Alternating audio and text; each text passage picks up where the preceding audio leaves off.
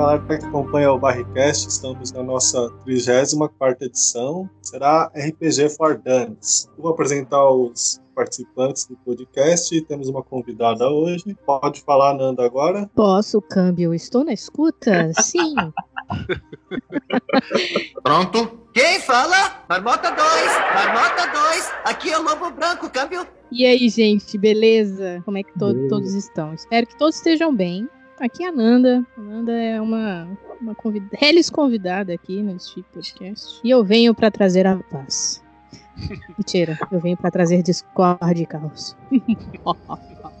E pode falar aí, tio Ganso. É, uma boa, boa tarde, bom dia, boa noite a todos que nos ouvem. Eu, eu, eu sou o Ganso e eu não tenho ideia de como funciona o mundo do RPG de mesa. Então vai ser muito, muito produtivo esse podcast para minha pessoa, porque realmente me interessa sobre o assunto, apesar de não entender absolutamente nada. Não é mesmo, Sérgio? Eu imagino que sim. É, é isso aí. Bom, então é isso, pessoal. O Barrigol não apresentou o Sérgio no fim, eu esperei. Não precisa. Falar, Ninguém mas... liga. pois é, mas igual é aquela apresentação padrão de sempre, aquela maravilha, né? É, e é isso aí, pessoal. A gente vai falar de RPG basicamente hoje, RPG de mesa, deixando claro, né? Porque a gente tem os RPGs eletrônicos e quanto a esse não tem muita dúvida, né? Como funcionamento, até porque o jogo te explica.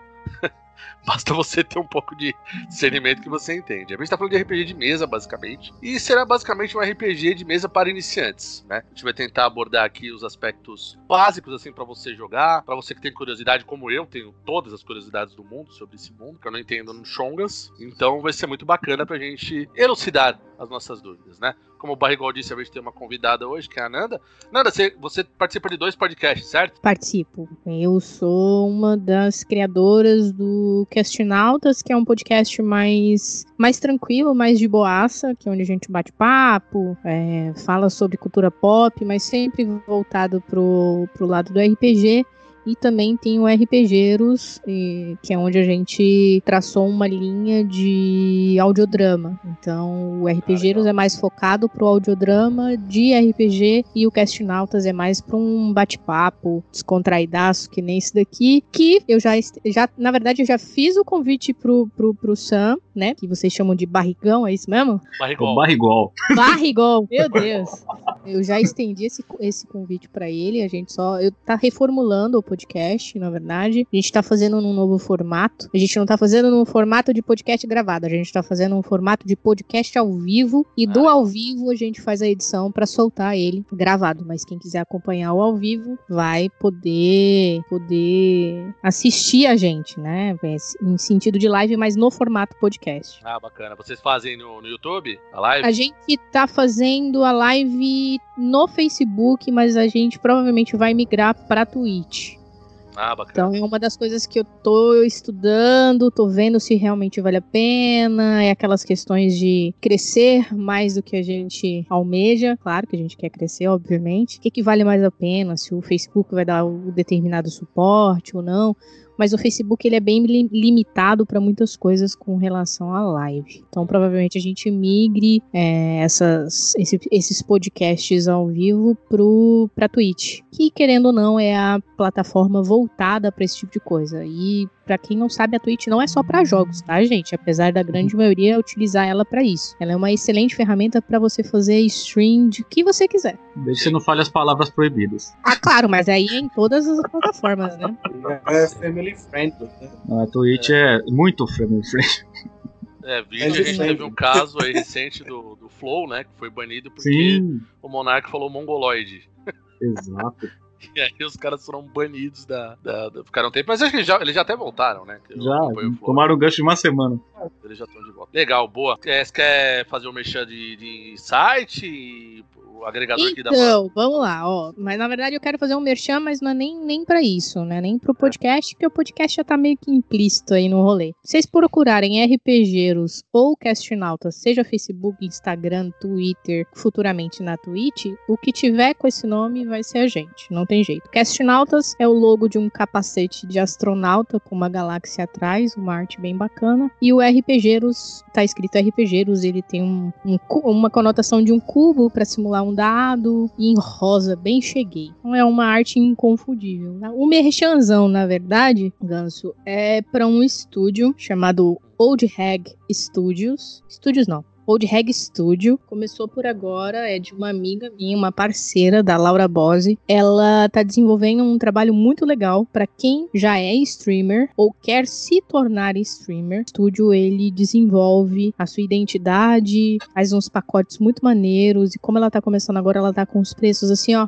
chuchu lindeza que cabe no bolso de todo mundo, mesmo mesmo apertado nessa pandemia, se você quer deixar a tua stream com uma cara única e exclusiva tua, mano, é só entrar em contato com o pessoal do, da Old Hag Studio, que é oldhagstudio.com, o site que ela tá aí abrindo portas para um mercado gigantesco e que no Brasil não tem ninguém oferecendo esse tipo de trabalho, que é personalizar a tua stream, né? Porque geralmente tem as grandes lá de fora que você paga em dólar, então tipo você paga em rins e fígados e tem todo o suporte brasileiro com uma guria fantástica, com uma visão muito legal. E os canais de RPG estão procurando ela, já que estamos falando sobre RPG, o que é muito bom, porque a grande maioria da galera que busca esse tipo de personalização e de, e de layout diferentão geralmente é a galera que faz stream de games mesmo, de games digital. E o pessoal que tá tá investindo na e aproveitando, né, para não enlouquecer nessa quarentena, tentando fazer o que pode. E ela tá não tá se aproveitando da maré, mas está dando um suporte que não existe no momento para quem quer começar e tudo mais, porque não é simplesmente você só ligar o computador ligar o jogo e streamar. Tem toda um prepara uma preparação por trás, porque é isso que vai definir se você vai ser um streamer de sucesso ou não. Eu realmente não, não lembro de ter visto algum serviço desse em anúncio, pelo menos, alguma coisa assim. Realmente, pois é, não, não tem. Realmente, não tem, né?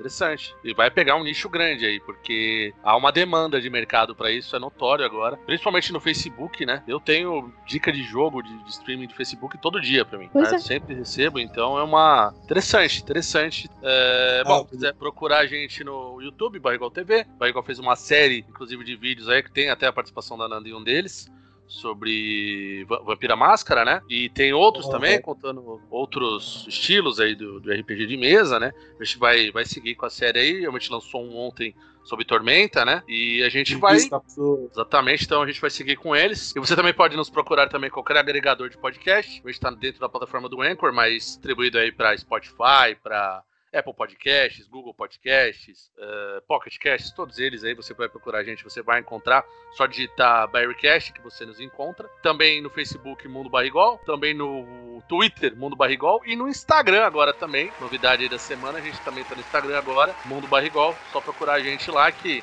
qualquer atualização de episódio, uma bobagem que a gente for falar aqui, a gente vai atualizando lá para vocês. Certo? Então, sem mais delongas, vamos ao podcast. O outro youtuber lá que é o Morto, né? Ah, verdade. Também o nosso outro participante que hoje não tá aqui, o Morto. Mas ele é famoso, né? Por isso que eu não ia falar, porque ele já tem a fama né? Então. não, brincadeira. O Morto ele tem o Gravina TV. É, inclusive, ele não tá gravando hoje porque ele tá editando vídeo, né? Ele é muito profissional. Então, ele não, não teve como gravar. Tá muito ocupado hoje, então é isso. Procura lá no YouTube, gravei na TV também, conteúdo cultura pop também, o Morto. Só que um conteúdo um pouco caótico, digamos assim, porque o Morto é uma pessoa um pouco caótica. Mas. Epa, esse é dos meus. Esse é. Ele é bem caótico. então você procura lá o Gravei na TV e veja os vídeos dele lá. Beleza? Então agora sim, vamos, vamos para o podcast e a música vai só subir e descer aí e já voltamos.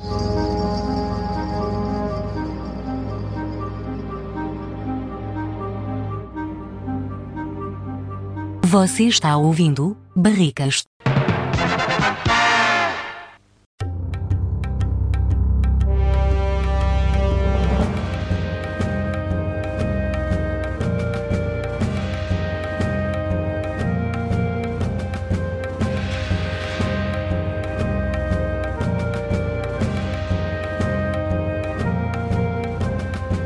Bom, senhoras e senhores, estamos de volta aqui com a 34 edição do Bearcast. Bom, vamos falar de RPG for Dummies, né? É, e aí é o seguinte, é, mais né, noob de RPG do grupo sou eu de longe. Aliás, acho que mais noob de RPG acho que da história da humanidade, talvez seja eu. Porque eu sou Noob Master, né? Eu nunca, eu nunca nem passei perto de jogar RPG de mesa na minha vida. O máximo de contato que eu tive com RPG de mesa foi vendo o desenho do Dungeons Dragons, né? e vendo os moleques jogando no Stranger Things. Foi o máximo que eu cheguei de perto de RPG. Mas eu sempre. E ouvindo o Nerdcast, obviamente, de RPG, né? Que todo mundo da Podosfera aí deve ouvir e tudo mais, né? Então eu, diria pra vocês o seguinte: é, eu aqui, eu, eu acho interessante esse mundo RPG de mesa. E eu acredito que o ouvinte também, que procurou nosso programa ou chegou ao nosso programa e acompanha, eventualmente algum, algum deles também tem esse mesmo ponto que eu. O que, que é o básico para a pessoa iniciar um RPG de mesa? O que, que vocês diriam que a pessoa precisa saber, assim, o básico do básico? A primeira coisa é gostar de ler. Não necessariamente. Ah, é, eu acho. Conheço um monte de gente que joga, mas o cara não manja. Não manja regra, não manja interpretação. O cara ele só vai na, na, na rabeira. Mas o, o motivo de manjar ler é, é, é por quê exatamente? Qual por é? gosto, eu diria. Porque, querendo ou não, não, não importa muito o sistema que você joga, você tem que ter um certo, vamos dizer assim, como é que eu posso explicar isso? Você tem que conseguir ler, entender e absorver aquela informação. Então, é, geralmente é, gente que é importantíssimo. É, então, geralmente gente que não tem lá muito costume de ler, ou não gosta de ler, vai ter mais dificuldade. Não estou dizendo que é um impeditivo, Sim, mas ajuda. Assim, o mais primeiro... importante é o narrador, o mestre gostar de Sim. ler. Né? Os jogadores não, não, é, é. também Verdade. É importante, senão como mestre. Né? Entendi. O que, você tinha dito que discordava, Nanda, a respeito do. Você acha que não, não tem a necessidade da leitura? Qual é o, o Não, a necessidade da leitura, sim. Ela é, obviamente, para tudo na vida a gente tem que ler. Né? Seja você uma pessoa que enxergue ou você que tem algum tipo de dificuldade de leitura, você de certa forma utiliza de outros recursos para praticar a leitura. Via de regra, não é obrigatório, é indicativo uhum. que você goste de ler, porque todo material de RPG ele é em forma de livro, ou de informativo, ou de artigo, ou de qualquer outra coisa. Mas para um jogador iniciante de fato começar a se interessar pelo RPG, a leitura ela não é o primeiro o primeiro o primeiro ponto a se a se colocar achar alguém disposto. Existem sistemas e sistemas que aí a gente pode falar mais para frente, que são melhores indicados para quem nunca teve nenhum tipo de contato com o RPG. Existem sistemas muito mais complexos que exigem uma desenvoltura e uma atenção maior do jogador, e existem sistemas mais simples que são os sistemas de RPG de entrada, eles foram feitos pensando para as pessoas que nunca tiveram nenhum tipo de contato com RPG, que é o seu caso, André. Uhum. É porque uh, alguns têm mais regras que outros, assim? Sim, as regras elas são mais complexas, elas têm um nível de complexidade maior. É como um jogo, imagina um jogo digital, onde determinados jogos são feitos para uma determinada faixa etária e outros jogos com uma complexidade de comandos é, que se você não tiver costume ou se você já não tiver uma experiência já anterior, você vai se dar muito mal jogando esse tipo de jogo. Então, mas isso é, não é uma regra. RPG ele não é uma regra. Você pode começar por um sistema extremamente complexo, porque esse sistema é um tema que você gosta e você se interessou pelo sistema e você vai meter a cara no livro, vai perguntar para as pessoas e é isso aí. Não é um impeditivo. Por exemplo, digamos que eu, eu queira, por exemplo, hoje eu quero jogar um, fazer um jogo aí, por exemplo, na internet aí, junto uma galera e quero fazer, quero participar de, um, de uma mesa aí que esteja jogando, por exemplo. Eu não li nenhum livro, por exemplo. Vamos, digamos que eu queira jogar um D&D, vai, por exemplo. Hum. É, eu, eu vou conseguir participar do jogo de algum modo ou eu vou só atrapalhar a mesa, no caso? Não, Como você que... vai conseguir. Eu vou conseguir? Sim. Porque a ficha do D&D, vamos colocar assim, vamos explicar para as pessoas. D&D, ele é o sistema hoje, ele é um sistema mainstream. Vou usar uma, uma palavra, em uma expressão em inglês, mas vamos traduzir ao pé da letra, assim. Ele, ele é o maior sistema de RPG conhecido no mundo. É o mais difundido, é o mais divulgado e é o que a grande maioria, de certa forma, já ouviu falar. É o que os meninos jogam lá no Stranger Things, inclusive, né? Exatamente. Inclusive é o que eles jogam. O D&D, ele foi criado por um camarada chamado Gary Gygax. O Gary Gygax, ele já é falecido. É, ele foi o, o, o percussor barra idealizador barra criador dessa sigla Roleplay Game. E o RPG, ele surgiu... O, o avô e o pai do RPG são os antigos barra atuais jogos de guerra, ou os famosos wargames. Então, assim, o Gary Gygax e o outro camarada, que eu nunca consigo lembrar o nome dele, eles sentaram uma vez, eram jogadores de, de, de wargame, e falaram assim: como é que a gente pode fazer com que esses personagens aqui, os nossos batalhões, se enfrentem e sejam. Aí daí surgiu a ideia de tipo, nossa, vamos criar o RPG. E foi daí que surgiu o D&D. O D&D ele já tá na sua quinta, vamos colocar assim, quinta edição. Ele já passou pela 1.0, pela 2.0, pela 3.0, pela 3.5, 3.75. Teve uma divisão ali, o Pathfinder, que é um outro sistema, utiliza o sistema D20, que usa o dado 20 de 20 lados, que é limpo, Ah, por o sinal. dado D20 não é pra todos os jogos? Eu achei que fosse pra todos. Ahá, Não. não, não é.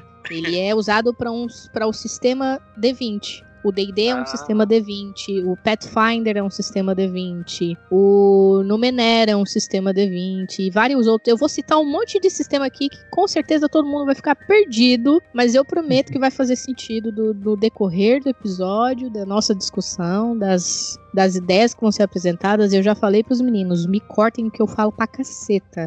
Não sei se pode falar palavrão no podcast, mas bota guia aí.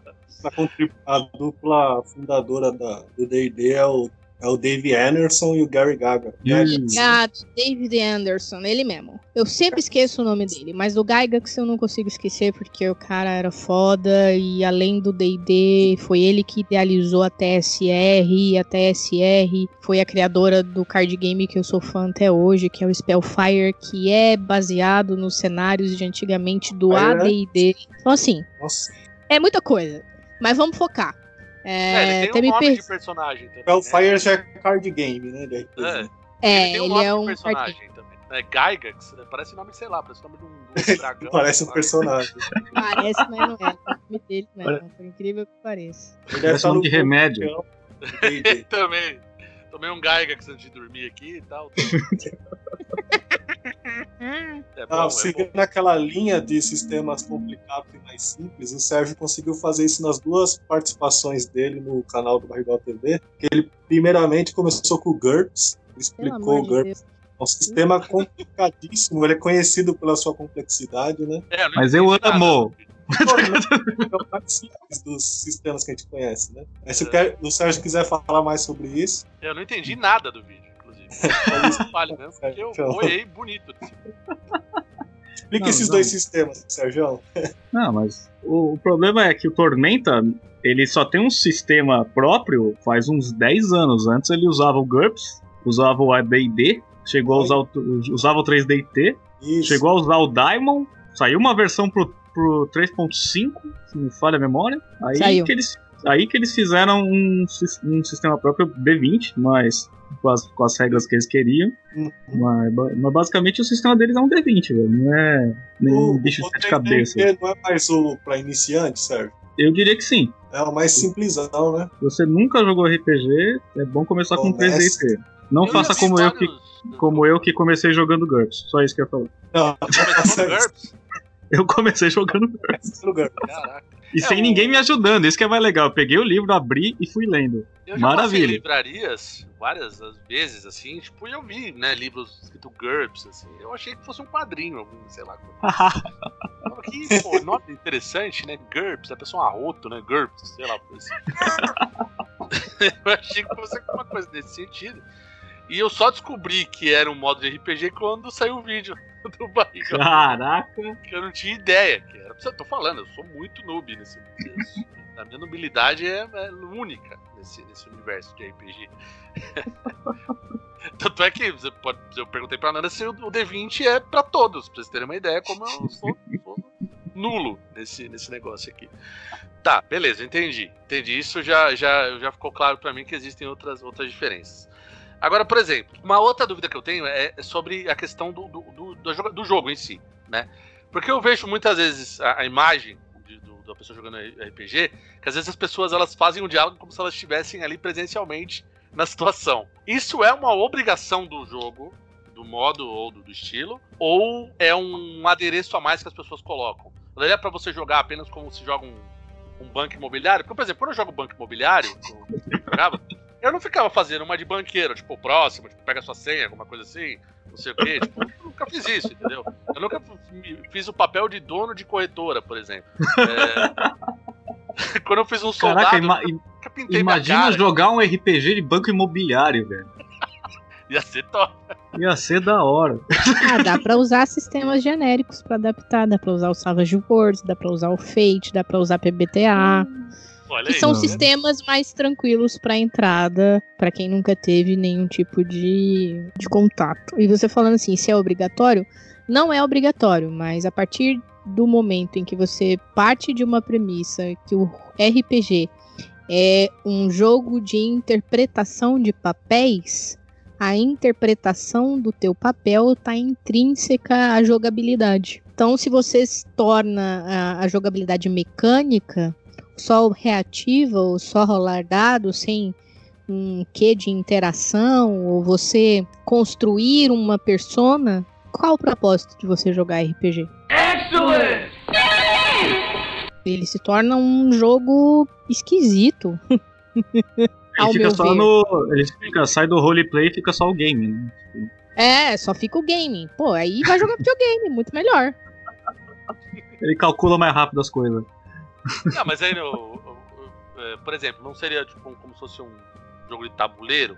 Porque quando a gente joga jogo de tabuleiro, a gente vai falando de outros assuntos e jogando. Né? Não sei, ou, ou, ou- sei lá, tô fazendo uma pergunta de, de louco aqui. Não, não, não seria a mesma coisa, basicamente? É, assim, o, o RPG ele veio dos wargames. Os wargames você joga assim, porque realmente você tem ou um exército, ou um, um personagem só, ou uma tropa pequena, ou seja lá o que for, e você vai avançando num tabuleiro e você só vai calculando o seu dano, alguma desvantagem que você tem do terreno, algum bônus que você recebe por qualquer outra coisa, e vai combatendo o seu adversário ali. Mas o RPG foi justamente a ideia de falar: e se esse soldado que eu tô interpretando aqui ele tivesse uma personalidade? Por que, ele não pode fugir da batalha? Por que, ele não pode fazer outra coisa? Por que, que ele não pode se esconder? Porque, sabe?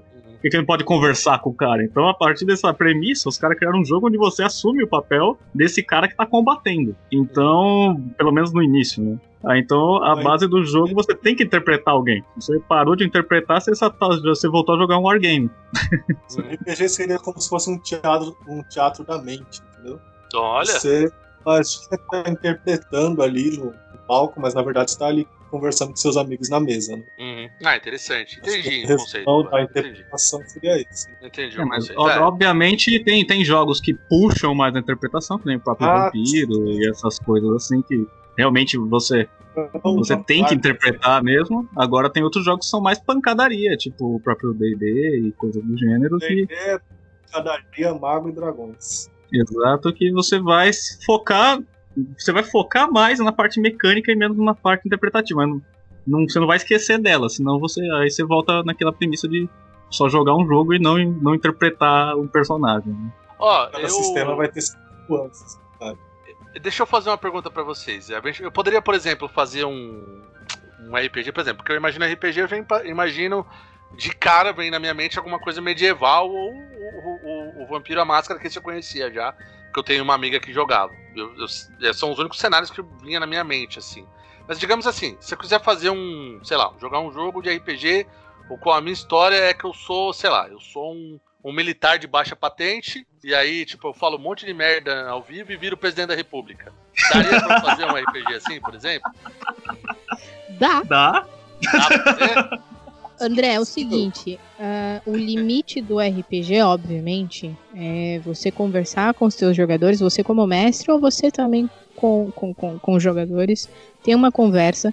E eu vou citar dois pontos muito importantes para você que está começando agora, meu querido jogador, futuro RPGero, que se interessa pelo, pelo, pelo tema. Tenha em mente, o jogo, o RPG, ele foi feito para diversão, para você se divertir. É importante lembrar que a tua diversão não pode ferir a diversão do teu coleguinha. Então, existem algumas ferramentas que o mestre, ou narrador, ou mediador, ou contador de história, você pode escolher como, como chamar o, a pessoa que está tomando a frente para te contar essa história e, e explicar o mundo onde você vai viver, que é uma coisa chamada contrato social, é o famoso combinado não sai caro, para que todo mundo na mesa entenda as limitações de todo mundo na mesa, de temas complicados, de temas sensíveis a todo mundo, porque a gente tem que lembrar que RPG é diversão e é para todo mundo se divertir.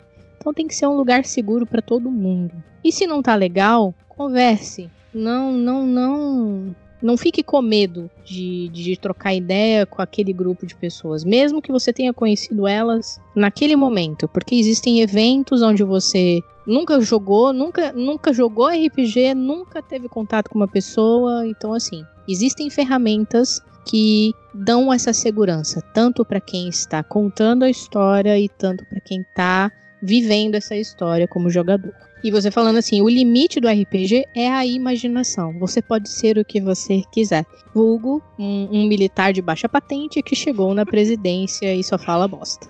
Sim. E só faz merda e continua lá, não sei porquê. Enfim. Exatamente. ah, brincadeira sadia aí, tá ok?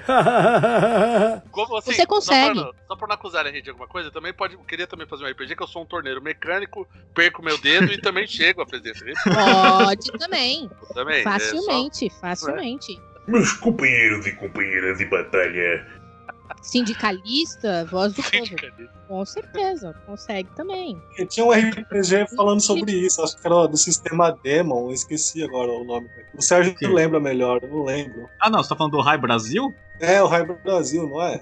é, mas era meio na zoeira aquilo lá, né, velho? Pelo amor de Deus. É, cai na pegada que o Ganso falou agora, muito na zoeira.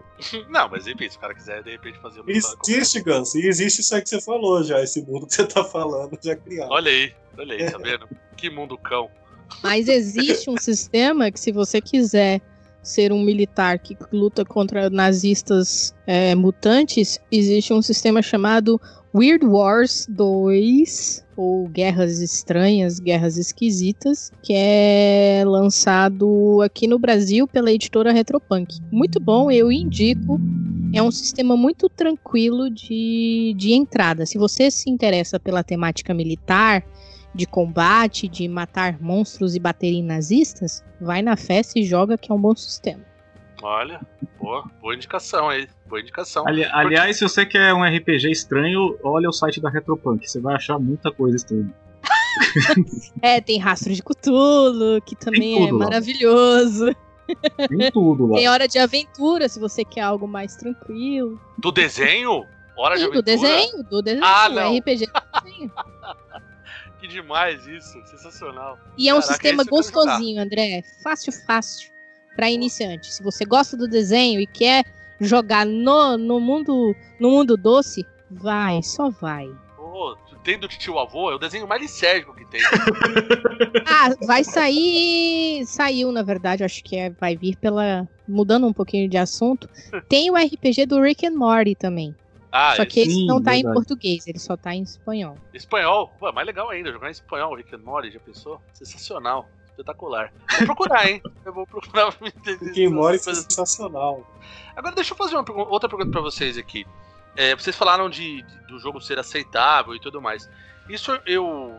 Pode, se tiver com a percepção errada, eu, podem falar. Mas eu, de fora, vendo a impressão. Eu tenho a impressão que o mestre é muito fundamental para que a experiência seja legal para todo mundo, mais até do que o player. Tô certo ou, ou, ou não exatamente?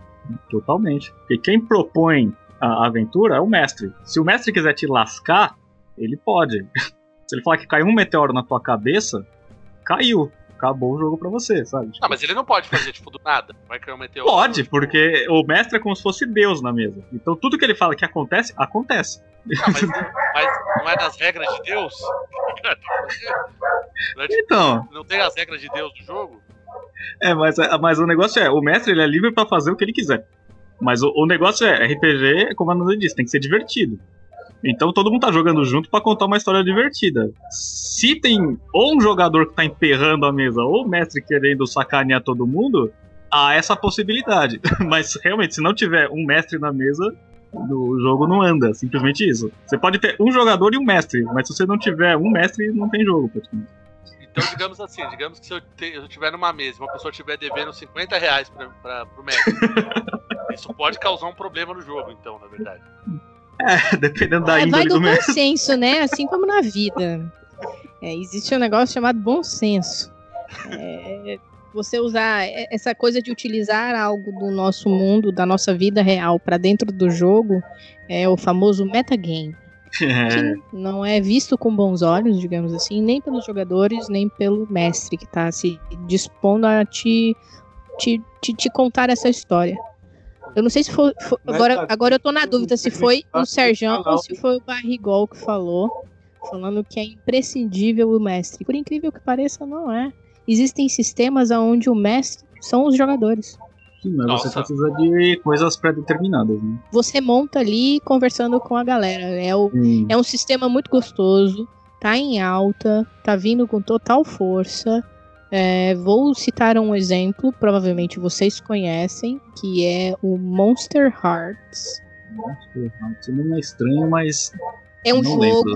é um jogo, é um jogo digital, do- é uma literatura que se transformou em RPG também. Ah, Ele é feito em PBTA. O PBTA ele é um sistema que é Power Apocalypse Engine, que é como eles definiram esse sistema. Ele é um sistema narrativista. É, Ele é Hum. construído é, cooperativamente entre os jogadores e o mestre. O mestre, né? Ele, ele tem esse nome que é o Dungeon Master ele vem do D&D. No PBTA, ele se torna conciliador. Ele concilia as ações dos jogadores, previamente alinhadas antes do jogo. Seja construção de trama, construção de, de, de, de, trauma, construção de cidade, a política da cidade. Isso é tudo definido conversando. Ah, a gente quer a cidade de tal jeito, a gente quer que a política da cidade seja de tal jeito, a gente quer que a nossa cidade seja pós-apocalíptica, a gente quer vivenciar isso, X, Z, H, e isso você vai construindo o que que vocês, o que que vocês como um grupo querem jogar. Esse mestre, ele, to, ele toma o papel de conciliador, ele concilia ali com vocês se a ação que você está querendo fazer será bem sucedida ou não. E se essa ação bem sucedida ela terá uma consequência, seja ela boa ou ruim, ou se a sua falha de ação também terá uma consequência boa ou ruim. Isso geralmente é determinado com um simples D6. Par, se não me engano, é, falha, ímpar é, é sucesso. sucesso. Então, assim, é muito simples, é um sistema simples de você entender, porque as regras são muito tranquilas. Não é que nem o Esse GURPS. estilo de. Ah, então não tem graça. É o estilo sandbox, é o modo sandbox de criação de mundo? É o modo sandbox de criação de mundo, isso mesmo. Ah, agora entendi. Essa É, mas é uma é- explicação. Tudo sobre esse, essa modalidade aí e é meio complicado de entender, mesmo que é bem, sei lá, participativa, né? Da parte de todos que estão na mesa, não fica tão centrada como é o tradicional de ficar só no mestre. Né? Exatamente. A função ela é dividida para todo mundo que está ali na mesa.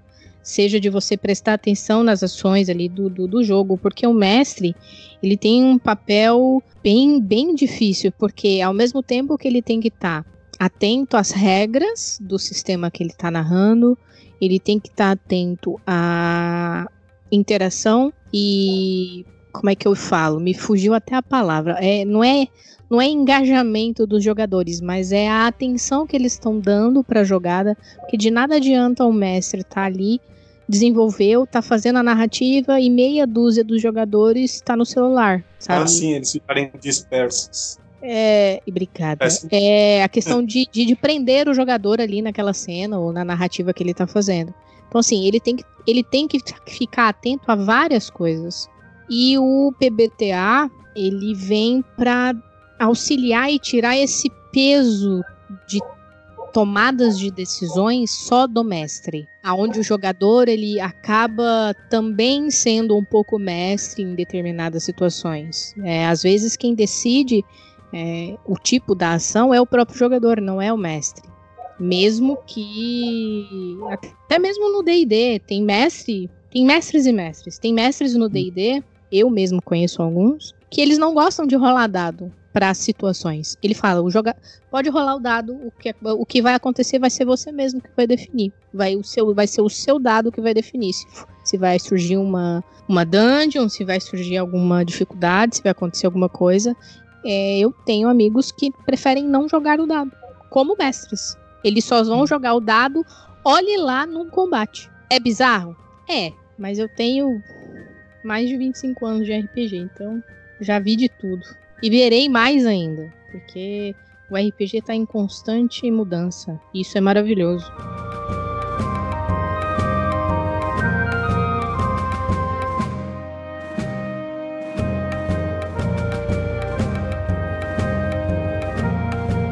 Vocês falaram que tem o D6, o D6 é um outro, tipo- é um outro estilo de dado, imagino que seja um dado normal, né?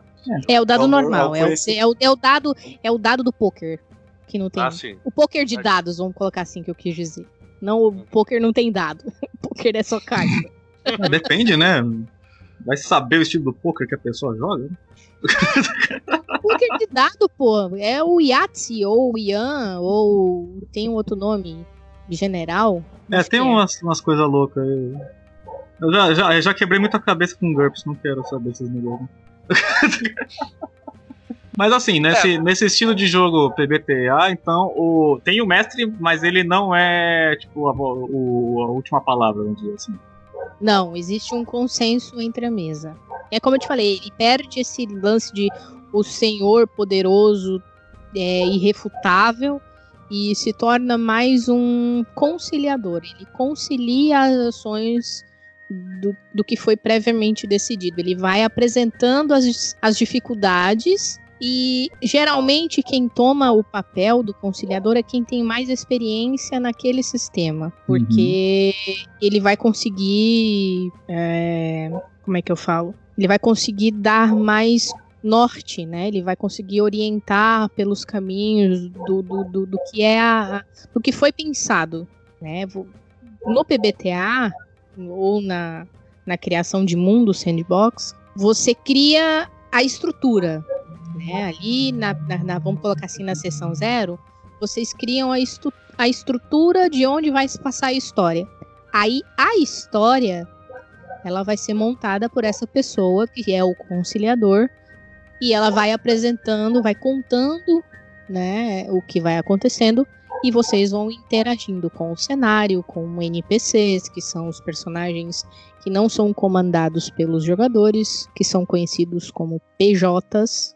Pessoa É. jurídica. Não, Isso, é o jurídico. personagem do jogador. Ah, Mas é uma boa pergunta, porque pode gerar um pouco de, de caos mesmo. É PJ que significa personagem do jogador. E é isso, ele, ele funciona exatamente como esse conciliador de apresentar a trama e as dificuldades que vão acontecendo no, no mundo. Mas ah, lá, lá no início, foram vocês que escolheram que isso acontecesse. fala, vai. Então, assim- o- Vamos falar dos, das diferenças de cenários. Vamos, Tem, né, cenários são importantes. De Vai lá, mete bala. Minha na verdade, minha primeira pergunta é: Ganso, você sabe o que que é um cenário? Boa. Cenário? É, sim, tipo, numa peça de teatro, quando os caras trocam ali. Muda o cenário. Aí, tipo, é, pra mim é isso aí.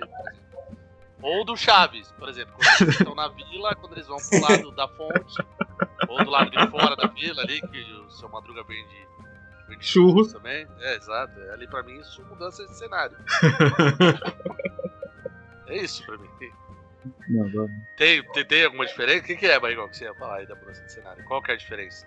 Não, então, no GURP você pode ter qualquer cenário possível que você imaginar, né? Você, desde um cyberpunk, que você já tinha citado, ou você vai querer ser o, o Rambo lutando contra a União Soviética no Afeganistão, Ou um campeonato de lá. kart. É, você tá num campeonato de kart, você é um competidor de kart. O GURPS ele abraça todos os cenários possíveis e imagináveis. Mas, é, entre outros sistemas, aí você vai ter cenários mais específicos, né? Eles não vão sair daquele tipo de cenário. Tipo o, o sistema do Vampiro à Máscara, você vai falar só sobre vampiro.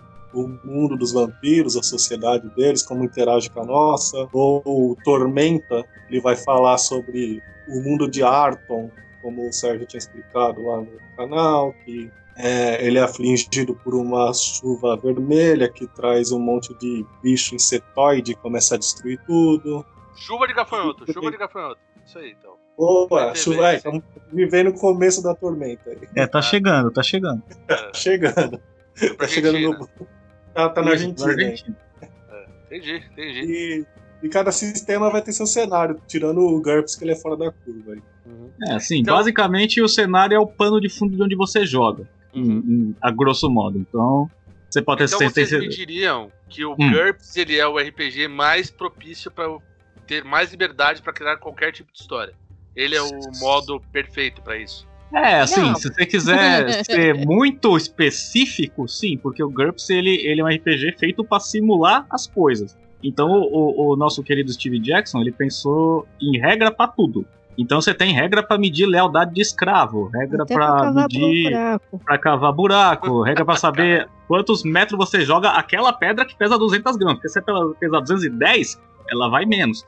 E sabe, ele, ele pensou em tudo. Então ele, é ele realmente ele cumpre o papel de fornecer material pra você jogar qualquer coisa. Agora, ele é prático, aí é outros 500. Mas Tem É, coisas mais práticas. Pra você entender mais ou menos, o GURPS, ele é um sistema genérico. Assim como o Fate, assim como o Savage Worlds e assim como o PBTA. Eles são sistemas genéricos. O que, que são sistemas genéricos? Sistemas genéricos, eles servem, eles são um conjunto de regras que servem para você poder adaptar para o que você quiser jogar. O D&D, ele é um RPG fantasia medieval e é isso. Você não consegue alterar aonde ele se passa. Assim como no Menera. São sistemas fechados com cenários fechados. Assim como o Vampiro à Máscara, ou Lobisomem, ou Mago, ou Changeling. Eles fazem parte de um sistema chamado de Storyteller, ou Chronicle of Darkness, ou hoje, né, Chronicle of Darkness, com o V5. É, eles são sistemas fechados. E é por isso que só funciona assim. Já o GURPS, o PBTA, o Fate e o Savage Worlds, você pode jogar o que você quiser. Se você quiser jogar Fazendinha Feliz ou quiser jogar um, um- um sistema de exploração espacial, você consegue.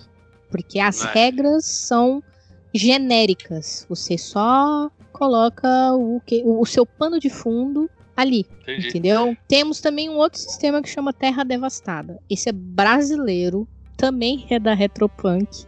Retropunk, eu não estou fazendo jabá, apesar de eu amar vocês. Mas já fazendo um jabá sem querer, é, o Terra Devastada ele é um sistema brasileiro feito pelo John Bogeia, um cara fantástico, um ilustrador maravilhoso, um game design foda, um publicitário, ganhador de prêmio de Cannes. Então, assim, e é um sistema feito para apocalipse zumbi, Entendi. que é maneiríssimo. E é bom para iniciante, porque o sistema de regra deles, dele e do sistema é muito simples. Muito, muito simples.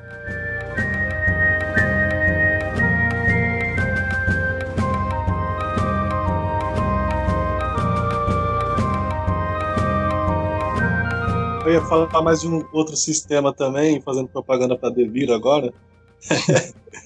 é da bandeira do elefante da Arara, que se passa no. Brasil colônia, do século XVI, né? E nele você é um guerreiro, ou é um indígena, ou é algum explorador que veio para cá, e você enfrenta os seres mitológicos do folclore, do panteão indígena nosso. É, quase como se fosse um D&D brasileiro, que você bate e descobre tesouro e mata monstro, né? Mas com o plano de fundo do cenário do Brasil colônia, né? É Porra, posso ser o. Curupira se eu quiser, então, nesse aí? É, você pode enfrentar o Curupira. Você pode enfrentar, você geralmente é um, um É um explorador. ser humano. é um ser humano. Mas o, o sistema é maravilhoso. Ele foi feito pelo Christopher, que é um cara foda também. Ele não é brasileiro, ele é americano, norte-americano, para ser mais exata, mais exata ainda, estadunidense. E... Estadunidense é melhor. E, e ele fez um trabalho muito, muito, muito legal. Tanto que o livro ele saiu com incentivo do Ministério da Educação e da Cultura daqui do Brasil. Porque ele resgata o folclore brasileiro, ele resgata a mitologia brasileira dos índios, dos indígenas, dos povos que antes da, da invasão europeia já estavam aqui, né? O nosso povo originário aqui do Hum. Brasil. Da Eu terra poderia- Brasil. Nesse RPG, por exemplo, eu poderia fazer a justiça de, por exemplo, o português chegar pra me dar um espelho em troca de ouro, pra eu dar uma flechada na cara do português, porque eu já sei como funciona. Eu tenho vantagem da história ao meu favor. É, então, tipo, Ah, sim, você pode alterar a história. é, eu deveria ter uma regra que isso. Porque, obviamente, eu vou dar uma flechada na cara do bigodudo, chegar pra mim e me dar um espelho em troca de ouro. Obviamente, os índios, coitado, na época, achavam que era legal o espelho e dava em troca, né? Coitados. Sacanagem, viu? Os verdadeiros brasileiros são os índios, cara. Esse Sim. E pensar que hoje, né, que quando eles chegaram, eram 8, 8 milhões, hoje são só 900 mil. é inacreditável, né? Voltando ao assunto do, do Christopher, o autor do- da bandeira, ele doou uma boa parte da primeira impressão dos livros para as escolas públicas do Brasil. Ah, Ajudou Muitas bastante. escolas têm esse livro de RPG e eu, com o auxílio da Devir, tô tentando levar também, né? Nas escolas onde eu passo. Você vai tentar levar pro Irene, mas ninguém vai nem ler, barriga. Fire, velho. Para. Tem é- do Irene. Eu, no Irene eu não tô mais. Eu não tô mais trabalhando lá. Ah, você saiu do Mas eu Irene? tentei também. Eu torço para que você leve sim, porque o RPG, além de uma ferramenta de diversão, ele também é uma maravilhosa ferramenta educacional. Tipo, Ah, sem maravilhosa, maravilhosa. Sem dúvida. O, pra- você com certeza não sabe, né? E alguns ouvintes, eu estudei junto com, com essa figura aí, Barrigol. A gente estudou no, no, no- no ginásio junto, né? Foi no primeiro ano, né, Barrigol, que a gente estudou junto, né? A gente fez todo o ensino médio, acho que os três Ah, anos, é. Mas você caiu na minha sala os três anos? Não, não, aí não, aí já não foi na mesma sala. É, você caiu na minha, na minha sala um ano, exatamente. é. E, ele, e o Barrigol, ele tava trabalhando nessa escola aí que a gente estudou há um tempo atrás. Você saiu de lá? Nem sabia, rapaz. Ah, sim, agora eu tô trabalhando no Parque São Lucas, no Cheio aqui agora. É, mais perto aí. Boa.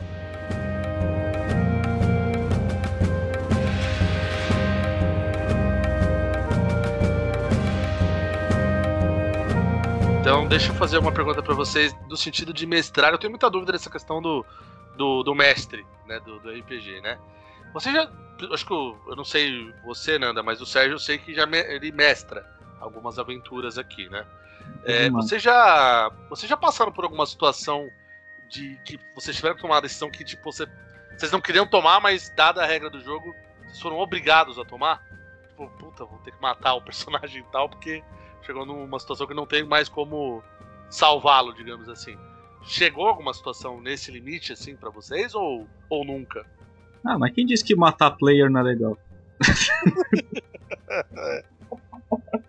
É, tem uma máxima do mestre que é morrendo que se aprende. Faz parte, faz parte, André, faz parte, Faz da, parte. da vivência, faz parte da catarse, faz parte da experiência de, de, de RPG. Você, como mestre, matar um personagem, né, ali. Ou deixar que ele morra. aquele desafio que você. Porque na verdade, o que vai decidir se, se, se o personagem vai morrer ou não vão, vão, ser as próprias decisões do jogador. E, obviamente, a sorte nos dados, caso o sistema dependa muito desse De quesito. dado. É. Você Se- pode perder mas quem personagem. mata o personagem é você mesmo, é o jogador, não é bem o mestre. É. Vai muito da Depois o mestre decisão. respawna em outro lugar da quest já era. Vai mais de decisão do, do jogador mesmo. Se ele fez uma ação ali de zoeira, achando que não ia dar em nada, aí vai na rolagem, cai um, um- um dado, um Resultado número que ruim. não beneficie ele, o mestre não tem como salvar o personagem se o próprio jogador fez cagada.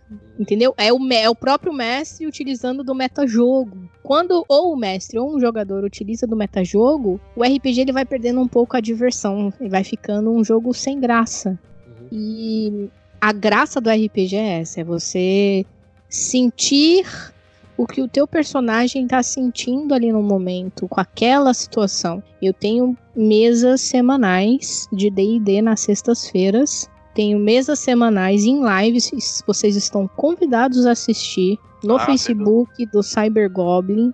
Essa Cyber Goblin? terça Cyber Goblin, isso. Nome bonito. É muito legal.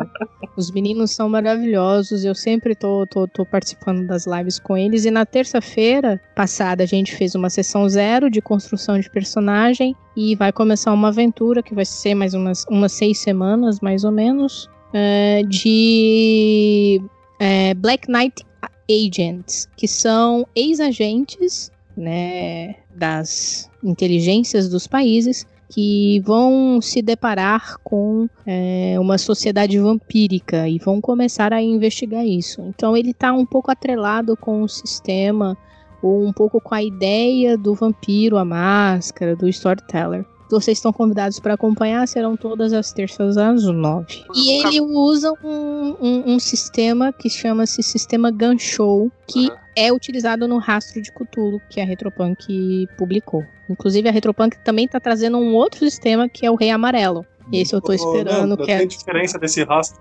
Cthulhu pro Call of Cthulhu? tem muita diferença. Ah, tá. São sistemas completamente diferentes. Aliás, quantos Ah, sistemas de Cthulhu existem? Ninguém sabe.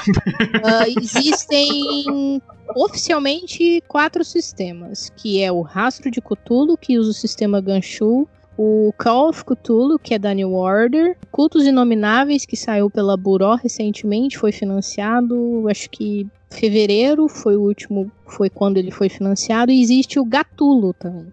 Ah, é verdade. Qual é o que o Jovem Nerd joga? Ele joga o Cthulhu D20, se não me engano.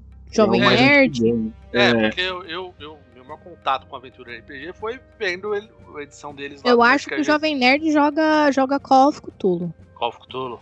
Ah.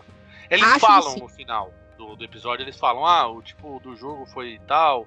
Por exemplo, a primeira ona deles lá foi Dungeons and Dragons. Eles já colocaram lá no, no final. A segunda foi alguma coisa steampunk, eu não, não lembro qual deles. Eu acho que eles usaram Star Wars como base. Star Wars eles jogaram, eles jogaram é, Impérios, Impérios da Fronteira, que é um sistema criado pela Fantasy Flight. Que veio pro Brasil pela Galápagos e não teve todo o suporte que deveria. É um sistema delicinha de jogar. Mas é um sistema complexo, não é para jogadores iniciantes. Como aqui é para Hum. iniciante, mas se você gosta do tema Star Wars, É, eu entendo Vai fundo. bem de Star Wars, assim. Porque, tipo, do, da- da, mitologia eu manjo. Eu não, apesar de não saber de RPG, talvez possa me ajudar um pouco, assim. Ajuda, ajuda, porque tem muita coisa que você vai reconhecer. Não mecanicamente falando, mas em quesito de construção de, de mundo, você vai entender como funciona é, a questão de balanceamento das naves, de, de, de ataque de, de nave, você vai compreender porque eles tentam se manter fiéis à lore né, oficial do Star Wars. Ah, porque é um legal. jogo oficial. Esse Star Wars é o que vem com as navezinhas? Não, esse que vem com as navezinhas, ele é um board game. Ele pode ser tido como um wargame, que é o X-Wing ou o Armada. Ah, o Então. X-Wings. pode- Dois sistemas diferentes, mas eles são tidos como board games barra wargames. Uhum. Eles não são RPG. Mas o, É, o, o- o, o, o- Fronteiras do Império, ele veio nessa leva de X-Wing. Na primeira edição de X-Wing, que também saiu pela Galápagos, o Fronteiras do Império veio junto no pacote. Mas como a Galápagos é a Galápagos, eu não queria fazer uma crítica, mas já fazendo. é, Se vocês estavam esperando um patrocínio da Galápagos, me desculpem, gente. Não, sem Eu problema. acho que eu acabei de ferrar com isso. Mas a Galápagos, ela, tipo, ela Caga, caga nas coisas. caga Pode no falar, seu. pode falar. Você não falando mal do Kabuki Esfirras aqui da Vila Formosa, tá tudo tranquilo. Eu já tô Eu não quase conheço, fechando então não eles. tenho como falar, não. Então eu provavelmente não falarei mal.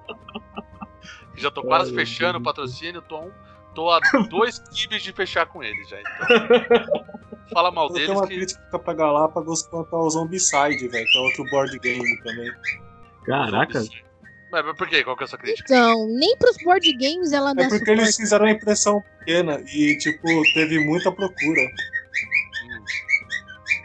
Eita, essa Aí foi um erro primário É, Caraca, logística. fica louca aí. né? Não, não repara, essa é a casa do Barrigol, ele mora num zoológico e. e daqui a pouco começam uns animais a surgir do nada, assim. Isso é normal. Isso já é trilha sonora do podcast, já, é normal. Ah, que lindo. Não, mas a. Galáp a, a Galápagos lançou o D&D 5, foi? Não memória? Lançou, ela, ela trouxe o D&D quinta edição, trouxe o livro do jogador, já tem o livro dos monstros e novamente o livro do mestre tá em atraso. Normal, já estamos acostumados. E o livro do jogador parece que teve um zerrinho meio bizonho também, né? Uns, É pra não dizer todos, né? além de uma regionalização ou localização complicada, ambígua ou de escolha duvidosa, é, muito erro de revisão, muito erro de Ixi. termologia, Sofrível. sofrível. Como eu tive contato com a edição americana, né, em inglês, vamos falar assim, a própria qualidade do livro, quando eu vi a qualidade, e o, e o duro é que eu fui no lançamento, hein? Eles escolheram um lugar horroroso pra fazer um lançamento, foi um evento meio meh. Galápagos Ah, fazendo Latina, né? A Mundial Pode qualidade do livro não é boa e, tipo, teve muita crítica. É, Agora ela trouxe o... a Masmorra do Mago Louco, que é um board game. Obviamente ela vai dar mais atenção pro board game, vai esquecer o RPG, porque a Galápagos não tem experiência com RPG. Não é tão simples você lidar com RPG no Brasil. Uh, Vide Devir. Vide Devir abriu, é, largou mão do RPG. Sim. É, Eu paro de publicar meu GURPS. ela parou de publicar tudo, né? Falou que não ia publicar mais RPG, aí veio com The Witcher, né? É. Pra ver se surfava na onda. Deveria assim. na época que, que, que, que o Douglas estava vivo, lançou muita coisa boa. A década de 90 e até o início de 2000, o Brasil ele tinha é, o pouco contato e o pouco de livro que a gente tinha acesso era graças a Devir, mas a Hum. Devir também pegou muitas licenças e acabou impedindo que outras é, editoras ou outras pessoas pudessem trazer mais coisas lá de fora é, e até mesmo investir na produção nacional. E vamos dizer que o meio da década de 2000 até 2007 por ali, 2000, entre 2003 e 2008, 2009 foi uma, foi uma época muito ruim para o RPG no Brasil. Aí surgiram as pequenas editoras, que hoje são as editoras que mantêm o mercado do RPG no Brasil fu- é, fluindo, funcionando, trazendo coisas ou incentivando os produtores indies a produzirem seus materiais. Tem muito produtor indie de material de RPG maravilhoso. Tem o Encho, tem o Jorge Valpassos, que é um cara maravilhoso. Tem a Nina Bichara, tem o Thiago Rosa, tem a Carolina Neves, tem tem muita gente, tem o Igor Moreno, tem muita gente boa, tem muita gente boa, tem o Ramon também, produzindo coisa para RPG. Não tá só no mainstream, sabe? Hoje as, as pessoas conseguem lançar os seus RPGs é, particulares, digamos assim, através dos financiamentos. Os financiamentos eles vieram para facilitar a vida, mas também eles vieram para viciar o mercado. Hoje você só consegue lançar um material de RPG através do financiamento coletivo. É, Ao contrário da Devir, porque você não tem bala na, bala na agulha, igual Devir e Galápagos. A, a Galápagos foi lá, comprou a licença, montou, lançou e é isso. Devir foi lá, comprou a licença, fez, lançou. O The Witcher tá muito bonito. O The, Witcher tá muito bem acabado. É, foi bem traduzido. O sistema é um Não. pouquinho complicado, mas Esse foi eu ia bem perguntar, o traduzido. jogo é bom? O jogo é legal. O sistema é um pouquinho diferentão. É, Uhum. Ele segue muita tabela e muita coisa. Pra quem não tá acostumado com esse tipo de jogo, vai sentir um pouco de dificuldade. Mas se você gosta, É um bom jogo, sim, porque o, a lore é muito boa, a temática é muito legal. E o, jo- o, o livro ficou muito bonito. A qualidade do livro tá muito bonita. Uhum. Já o D&D, a qualidade do livro não tá legal. A tradução não tá legal. A revisão não tá legal. Você não tem um suporte da Galápagos, seja de suplementos. Quem tá dando esse suporte é a Sagen, ou a Sagen, eu não sei como é que eu chamo, que é uma outra editora que tá vindo com força para lutar para trazer títulos pro Brasil, títulos grandes. O que me entristece é que uma das editoras que eu mais gosto, que é a Fábrica, que traz jogos mais diferentes e de locais não muito usuais, tipo Suécia, Romênia, eh, Bulgária. São jogos de localidades de diferentes temáticas que a maioria das editoras provavelmente não se interessaria. Então, o Silvio, eu espero que ele melhore, que fique bem e que a fábrica volte a trabalhar a todo vapor. Ela traz muita coisa diferentona. Um dos sistemas que eu mais gosto, ele foi feito pro Fate, que é um dos sistemas genéricos que eu falei lá atrás, gente. Uhum. Ele é um sistema pós-apocalíptico que utiliza-se da um pouco de horror, investigação, é, cyberpunk. Ele é uma mistura dessas coisas, que é o Evolution Pulse. Se vocês puderem e quiserem dar uma olhada, eu indico. Mas já faço um adendo aqui. É uma temática mais 18. Então não é para todo mundo. Só, para esclarecer o caso do, da quinta edição do D&D, a Galápagos lançou a quinta edição quando todo mundo já tinha usado a versão estadunidense aqui no Brasil, porque os caras que jogam D&D, os mais tradicionais, os caras manjam de inglês, né? E eles não ficaram esperando anos para depois jogar a quinta edição. Então a Galápagos já chegou atrasada, mas mesmo assim ela quis comprar a lic- a licença porque ela sabe que o nerd vai lá e compra, né? É mais um Só nerd podia RPG. ter feito um trabalho bonito, né? Pelo menos, bem feito. Foi, é, o D&D ele é de 2014. 2014. 2014 e 2015, a quinta edição. Saiu agora, final de 2019 e início de 2020. E para completar o Catarse, o Sérgio tinha falado uma coisa interessante, que a Jambô, ela é uma editora de porte grande, vamos dizer assim. E Ah, a ela- Jambô é grande, a ela- Jambô é grande. Ela usou da- do Catarse para lançar o Tormenta 20, né? Sim. Aí tem Sucesso. uma outra outro caminho, né, que a gente não tinha pensado ainda, né? Jambô com Tormenta 20 tava esperando um financiamento de 100 mil, porque era Não. só uma edição comemorativa, mas alcançou um milhão e meio. Então, assim, recorde. Caraca. Recorde. É, Eles quase bateram, eles quase bateram dois. Tá quase dois. Eles foram perder o recorde porque o Vasco fez um financiamento pra fazer o novo CT deles, que eles conseguiram 2 milhões e uns quebradinhos. Não, peraí, peraí, peraí, peraí. Não, não, peraí. Vamos. Quer dizer que o maior financiamento da história do Catarse era do Tormenta e o É. Vasco da Gama Isso superou. Ó, só um pessoal- time de futebol pra superar o, o Tormenta. pessoal aí da Tormenta, eu ficaria muito, muito enver- envergonhado, porque perder pro Vasco. O Vasco é vice tudo. Não é tem- engraçado que isso, isso dá a impressão que o Brasil é o país da literatura e do futebol. Pois é, cara. Caramba, Isso. meu, mas. Falsa impressão isso aí. Os caras saem do jogo e vai pra, pra livraria, olha que coisa. Vasco, Então eu, vou, eu vou lançar. Eu vou, nosso humilde podcast vai lançar a campanha. Os caras vão jogar Tormenta vestido de, de Vasco, velho. Não, não. Atenção, torcida do Flamengo. O Vasco tem que ser segundo em tudo. Vamos dar mais dinheiro pro pessoal da Tormenta pra superar, pra deixar o Vasco em segundo. Essa piada não pode acabar. É, Então, por favor. é Não, foi mais, o mais engraçado é que primeiro eles bateram a, Di- a campanha. Eles bateram a campanha da Dilma primeiro. Sério? Sério. Caraca. A Dilma tinha conseguido acho que uns 600, 700 mil reais. E aí atropelaram. E aí chegou a 1 milhão 900 e Guaraná com rolho. A Dilma fez a campanha no Catarse, eu não sabia. Ah, só É, isso eu também não sabia, mais não. sobre a campanha 20, ele ia fazer uma edição comemorativa de 20 anos, era a ideia inicial. Depois eles conseguiram grana pra também lançar um anime agora sobre o, o universo do Tormenta, né? Que é o Ah. Holy Avenger. Ah, dinheiro sobrou. Não, então, agora não vai sair um anime, vai sair uma, um curta-metragem. Olha Não. só. É um curta-metragem com atores, não é um curta, não é um curta animado. Ah, vai ser live action.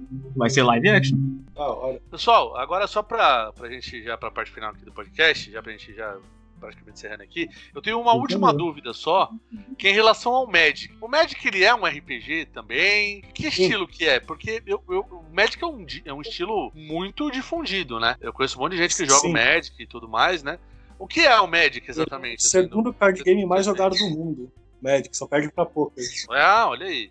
Interessante. Mas E ele é o um Magic, RPG também? ele é um RPG, só que de carta. Ah, tá. Mas e tem não RPG de mesa, também? Ou é só. É tipo um super trunfo, assim?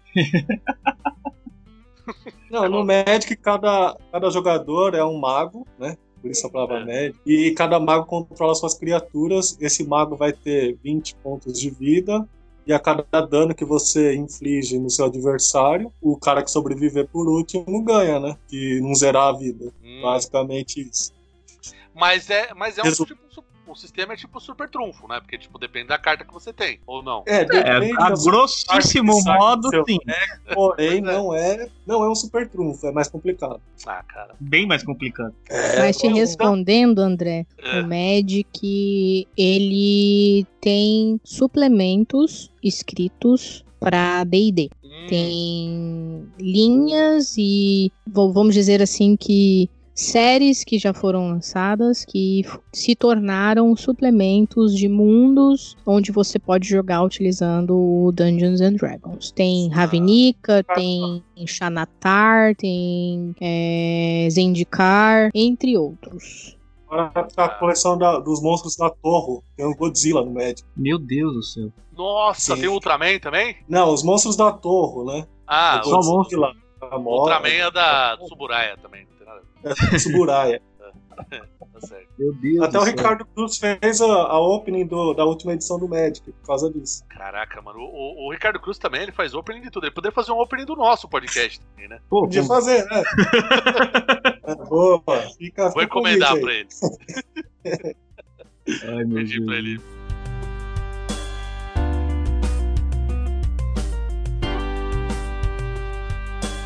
Bom, galera, Ah, é. Eu tô com as minhas dúvidas sanadas, acho que agregou bastante aqui pra, pra minha pessoa noob de, de RPG, acho que me ajudou bastante. Espero que tenha ajudado para os ouvintes aí do, do Bearcast também, que eles tenham entendido, foi muito bacana. É, Nanda, muito obrigado aí pela, pela sua participação, agregou bastante no nosso podcast, deu bastante informação e profundidade aí no, no tema de RPG e sinta-se convidado aí para próximos podcasts, até de outros assuntos aí, se tiver aí seu interesse. Só chamar, André. Eu falo de tudo um pouco, até de física quântica, se vocês quiserem. Opa! tá dentro já. E, Barrigol, tem algum recado aí, Sérgio? Alguma coisa? que Vocês queiram falar? É, eu vou falar pra galera acompanhar os vídeos no YouTube do Barrigol TV, que eu lancei faz pouco tempo agora sobre a Tormenta, com a participação do Sérgio Cientista novamente. Né, segunda vez dele lá, na série de RPG. E teve um react com o Gravina TV também essa semana. É isso. São, são os reacts dos assuntos mais empolgantes que você vai ver na internet. Meu Você Deus. vê o Barrigol e o Morto dando as opiniões ali. E é isso aí. O Barrigol, tem que fazer do Tokusatsu lá, cara, do, do Barrigol TV, rapaz. Já tá na, tá na. tá com a bala na agulha já. Já tá. Ô, boa, garoto. Boa, boa. Isso aí. em breve aí, a gente quer um canal quase um Tokusatsu B. tipo, a a gente faz quatro episódios fora do Tokusatsu. Quatro episódios fora do Tokusatsu. É tipo. É que daqui a pouco a gente vai esbarrar no tema do próximo podcast. Então, Pois é, não dá spoiler. Vai que o cara fura e tipo, o cara fica esperando. Então, calma. É. Então é isso aí, minha gente. Obrigado aí pela, pelo play que você deu no seu agregador aí. E é isso aí. Até a próxima, hein? Valeu. Falou. Ah, que maravilha esse Eita. telefone. Toquei. Acabou, acabou na hora certa. Caraca, por que, que vai tocar agora? Seu aparelho de telefone. Fica Ah. não. É do teu, Barrigol? Deus do céu. Não, Sérgio, não é? É aqui em casa. Caraca, mas você tem, você tem o telefone de rodinha aí, mano? No telefone ele tá do lado do microfone. Então já viu, né?